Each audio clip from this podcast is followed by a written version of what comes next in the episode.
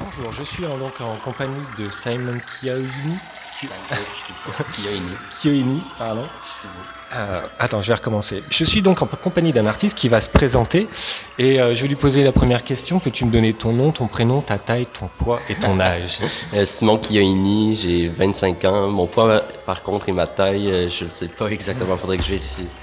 tu es donc ici pour une prestation qui a eu lieu hier soir au MUTEC de, de Montréal.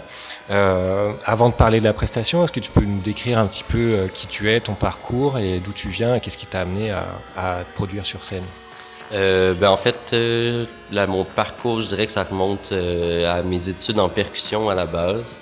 Donc, quelques années à étudier vraiment les percussions classiques, à jouer dans des orchestres, puis à faire un peu de jazz à côté, jouer dans des bands. Mais je pense que même pendant à ce moment-là, j'avais vraiment envie de créer de la musique, de composer. Donc, je me suis inscrit à l'université, au conservatoire de musique en composition électroacoustique. Puis, dans les cinq dernières années, dans le fond, c'est ce que j'ai étudié avec euh, Louis Dufort à Montréal. Puis je viens toujours de, toujours de finir ma maîtrise. Euh, c'est ça. Pendant ces cinq années-là, j'ai composé beaucoup de musique euh, acousmatique, électroacoustique. Euh, J'ai même entendu que tu avais reçu un prix. Oui, ouais, oui, ça c'était ma première, la première année d'études. J'ai été chanceux, j'ai eu un prix de la SOCAN. Puis ben, j'étais pas mal fier, mais après ça, on dirait que la, chance n'est pas retombée. Qu'est-ce que quelle est la différence entre euh, ce qu'on entend, la musique électronique, ça à peu près tout le monde voit à peu près comment ça se compose, mais l'acousmatique, comment, comment, qu'est-ce quelle est la différence? Comment ça compose cette musique? Euh, ben, disons que les étapes classiques, c'est vraiment confectionner des matériaux, les transformer, puis ensuite faire du montage, euh, le mixage, puis le mastering final de la pièce. Puis ben, la différence avec la musique électronique qu'on connaît souvent, c'est l'absence de rythme ou de mélodie. C'est ce qu'on ce qu'on dit souvent à la base de la musique acousmatique. En fait, ça peut être beaucoup plus varié ou plus large que ça. Ça peut, les pratiques peuvent varier, mais en gros, c'est que c'est de la musique abstraite qui est conçue pour être écoutée euh, dans des salles où il y a un vraiment bon système de diffusion, euh, de multiples enceintes. Exactement, c'est ça, avec des, des haut-parleurs tout le tour de la salle, puis on ferme souvent les lumières parce qu'il n'y a rien à voir. Il y a juste vraiment de la musique, des sons à entendre. C'est de l'immersion un peu sonore. voilà, de l'immersion, puis de l'art audio. Puis ça peut prendre plein de formes. Ça peut être très abstrait, très bruitiste, ou ça peut être très mélodique ou harmonique si on veut. Il peut y avoir du rythme. Euh, ça ça, ça, dépend des artistes, ça dépend de... C'est un peu basé quand même sur la prise de son, ou la génération sonore, la, la synthèse sonore? Oui, euh, c'est clair. À la base, euh, ben, avec l'histoire de, la, musique électroacoustique, il y avait comme il y avait les Français, l'école française, qui, eux, manipulaient des enregistrements de son, euh, avec Pierre Schaeffer, toute l'école du GRM, euh, puis bon, ce que ce qui faisait des genres de collages avec ça, ça a donné la musique concrète qui est devenue la musique électroacoustique d'aujourd'hui, avec un un mélange quand même de l'école allemande, elle, avec Stockhausen, qui faisait vraiment de la musique électronique en studio. Euh, en tout cas, l'histoire est quand même bien connue. Après ça, tout le monde a commencé à en faire un peu partout dans le monde. Il y a une panoplie de studios qui ont, qui ont vu le jour. Puis aujourd'hui, ben, cette pratique-là est encore super vivante. Que ce soit pour de la musique appliquée euh, au cinéma, à la danse, au théâtre, mais aussi juste pour de la musique de création qu'on entend en concert ou qu'on peut entendre sur des albums. Euh, les jours. Et du coup, euh, toi, tu as donc tu as monté un projet. Est-ce que le projet que tu as présenté hier, tu peux tu peux le décrire? Euh, Le projet d'hier, c'était tout nouveau. J'ai passé les dernières semaines là-dessus. Euh, je sais pas, quand je commence un projet, je prends des sons, je commence à les mettre ensemble, puis en bout de ligne, je me suis mis à faire vraiment beaucoup de choses euh, rythmées. Ben, pas du techno, finalement, comme on en parlait juste avant, euh, parce que c'est aussi quelque chose qui m'intéresse puis quelque chose que je faisais euh, à côté de l'école, en dehors de l'école en fait, euh, pendant mes études. Puis là, ben, on dirait qu'en performance, euh, surtout dans un, contexte comme Mutech, en fait, j'aime vraiment faire le mélange entre ces deux univers-là. Donc hier, il y avait peut-être une partie plus abstraite au début, mais rapidement, il y avait tout le temps comme une pulsation, un rythme qui embarquait, jusqu'à ce que ça devienne vraiment du techno, avec des sections de transition peut-être. Euh, à travers tout ça. Oui, on a, bien remarqué que la, toute la première partie, il y avait euh, beaucoup d'expérimentation sonore et puis on a l'impression, peut-être je me trompe, c'est peut-être volontaire de ta part, mais que l'expérimentation sonore et toutes les, les, prises de son un peu euh, je dirais, acoustique s'effaçait pour laisser monter des sons électroniques, plus des synthés, des choses comme ça euh, oui, ça se peut dans le fond.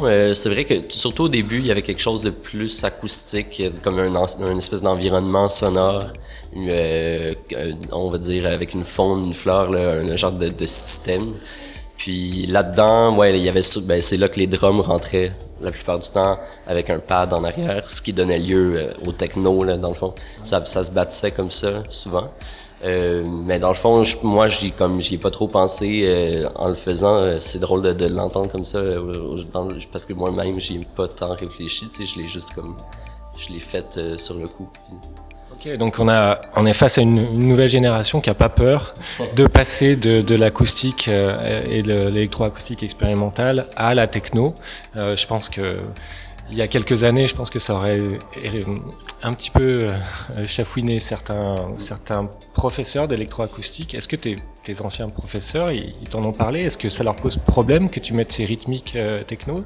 Euh, c'est, une super bonne question parce que, en fait, ben non, ça leur pose pas problème pour répondre rapidement. Mais mon professeur Louis Dufort, faut dire que c'est quelqu'un qui, à la base, lui, a fait ses études donc à l'UDM, qui a eu un parcours euh, super prolifique puis assez rapide, qui est devenu professeur après ça au conservatoire, mais en même temps qu'il faisait ses études en électroacoustique, au début des programmes de, de, composition électroacoustique à Montréal, lui il faisait du techno, puis donc lui-même il mélange tout ça, puis on a eu comme beaucoup de discussions dans ce sens-là. C'est sûr qu'à l'école, euh, pas que c'était pas permis, mais il faut quand même garder en tête qu'il y a un jury à la fin des études, qu'il faut présenter des pièces vraiment acousmatiques. C'est ça le, but des études, finalement.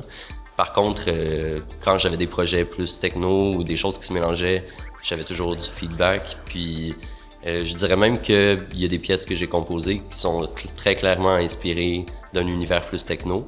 Puis, que ça, ça fonctionne très bien, en fait. Mais je dirais aussi que peut-être que, comme tu disais, les, nouvelles générations ont pas peur de mélanger ou je pense qu'il y a comme... C'est vrai que les écoles étaient peut-être ségrégées dans, il y a 10, 15 ans. Même, euh, c'est quand même récent, même peut-être qu'il y a 5 ans, je sais pas. Euh, parce qu'il y avait comme un souci d'académisme, puis je sais pas, c'est comme deux bandes qui voulaient peut-être pas se mélanger par espèce de... de... Des, festivals comme Mutec ont peut-être permis justement de démocratiser, de dédiaboliser un peu la musique électronique et en partie la musique techno, de montrer que que l'expérimentation et la musique techno vont peuvent, peuvent collaborer et, même se complètent euh, pour travailler ensemble. Est-ce que du coup euh, est-ce que tu as d'autres projets dont tu voudrais parler? J'ai entendu parler d'un projet sur une web radio. Oui, euh, ben ça c'est une nouvelle radio qui vient de naître à Montréal. Ça s'appelle Antenna et ça s'écrit n10.as. C'est carrément l'adresse du site web. Euh, vraiment cool. Ça, ben, il y a plusieurs, plusieurs villes maintenant euh, qui, où il y a ce genre de projet-là qui, qui, euh, qui, prend vie. Là. on, peut citer, on peut en citer si Oui, ben, NTS à Londres, Berlin Community Radio à Berlin, c'est comme des, les plus connus. Peut-être, mais à Toronto. L'idée, c'est d'avoir à Montréal aussi quelque chose sur le même modèle. C'est ça, c'est ça. Puis finalement, c'est très cool parce qu'il y a vraiment une communauté de musiciens et d'artistes, c'est super forte. Euh, puis Montréal, c'est quand même une petite ville, fait que tout le monde se connaît. Puis c'est cool de pouvoir avoir un lieu où les gens se rassemblent. C'est vraiment comme ça, quand à chaque fois que tu vas au studio, il va y avoir d'autres mondes qui sont là, puis les gens échangent. Euh, ça rassemble vraiment toutes les petites gangs qui font leur truc séparément d'habitude, mais sous un même projet. Puis ben, c'est ça, nous, euh, Act, donc euh, c'est il y a moi là-dedans, mais il y, a aussi Carolis Coverdale, Devin Henson, Gabriel Ledoux, Philippe Vandal. On est cinq à avoir parti un projet qui s'appelle Act, donc. Puis on a une émission euh, là-bas, euh, les vendredis à 6 heures. Puis ouais, c'est ça. Et, euh, et Act, en fait, quel est l'objectif de Act? Quelle est la, la vocation? Euh, À la base, Gabriel Ledoux et moi, on avait parti ça comme un label pour vraiment la musique contemporaine, pour faire une place aux compositeurs euh, émergents. Puis avec le temps, dans le fond, il y a Kara, Devin, Philippe qui se sont ajoutés pour que, en plus d'être un label, on devienne un genre de collectif pour produire des concerts, pour avoir, ben, juste aussi pour mieux pouvoir s'organiser. À 5, c'est plus facile qu'à 2, c'est certain. Puis donc, on, ben, on fait beaucoup de concerts, à peu près une fois par mois, des, des shows, des concerts, euh, des after parties, si ça. Vous avez un lieu de prédilection? Euh, On a fait, on a fait beaucoup de shows à la Sala, la Vitrola, la Cassa, genre tout ce, ce, ce, ce genre de, de salles là. Mais sinon, euh, ça dépend vraiment des occasions. On essaye de s'adapter au type euh, d'événement, avoir des lieux qui reflètent plus euh, la musique qu'on veut présenter. Puis c'est assez varié. Ça peut aller d'un show qui va être de la musique instrumentale contemporaine à justement un after avec du gros techno. Donc encore une fois, le mélange des genres qui est important. Euh, le, projet que tu as présenté hier soir, tu vas le faire évoluer? C'est ton projet actuel ou tu as d'autres projets déjà en tête? Euh, ben, En ce moment, en ce moment je, dois composer pour de la danse. Euh, ça, c'est un de mes projets. Il y a un album que j'aimerais sortir en automne de musique plus électroacoustique, mais justement, le, ce serait comme le A-side électroacoustique, le B-side techno. Euh, Trouver un label qui serait prêt à ça. Là, pour ça, ce serait Act. Euh, on ferait ça à la maison. Ouais. Puis, mais sinon, euh, là, il y a un album qui sort le 17 juin avec 1080p sous le nom de DJ Voilà. C'est comme mon side project plus housey avec encore beaucoup d'expérimentation quand même, fait que l'album est assez varié. On va dire juste que c'est de la musique électronique, je pense, là, pour réunir tout ça sous une même bannière. Ok, merci. Alors, as-tu des artistes à, recommander sur le Mutec? Oui, donc euh, ben, je suis content. Il y avait des amis qui vont être là. Euh, samedi, il y a Quader, Political Ritual, qui joue dans la salle euh, en bas du musée. Puis ben sinon, c'est dommage, c'est terminé, mais j'étais vraiment content d'être entouré de Kara, puis de Devin, Carl, Roger, hier, Sarah Davachi. il y avait T-Maker, il y avait Lorenzo Seni. Hier, il y avait vraiment une belle programmation, Peter Manifield. Euh, des super bons shows. Ben, en tout cas, c'est terminé, mais c'est vraiment des artistes que j'adore. Euh, merci. Euh, si, une dernière petite question. Qu'est-ce qu'il y a dans ton, dans ton lecteur MP3 en ce moment? Oh, bonne question. beaucoup de techno, justement. Un artiste ou Un artiste, qu'est-ce que j'écoute Qu'est-ce que j'ai Un morceau qui, qui t'a tapé? Ben, celui, celui, tu dis, tiens, je vais commencer par celui-là. Ouais je sais pas, de ce temps-ci. Ah oui, euh, Second Woman sur Spectrum Spool qui vient de sortir.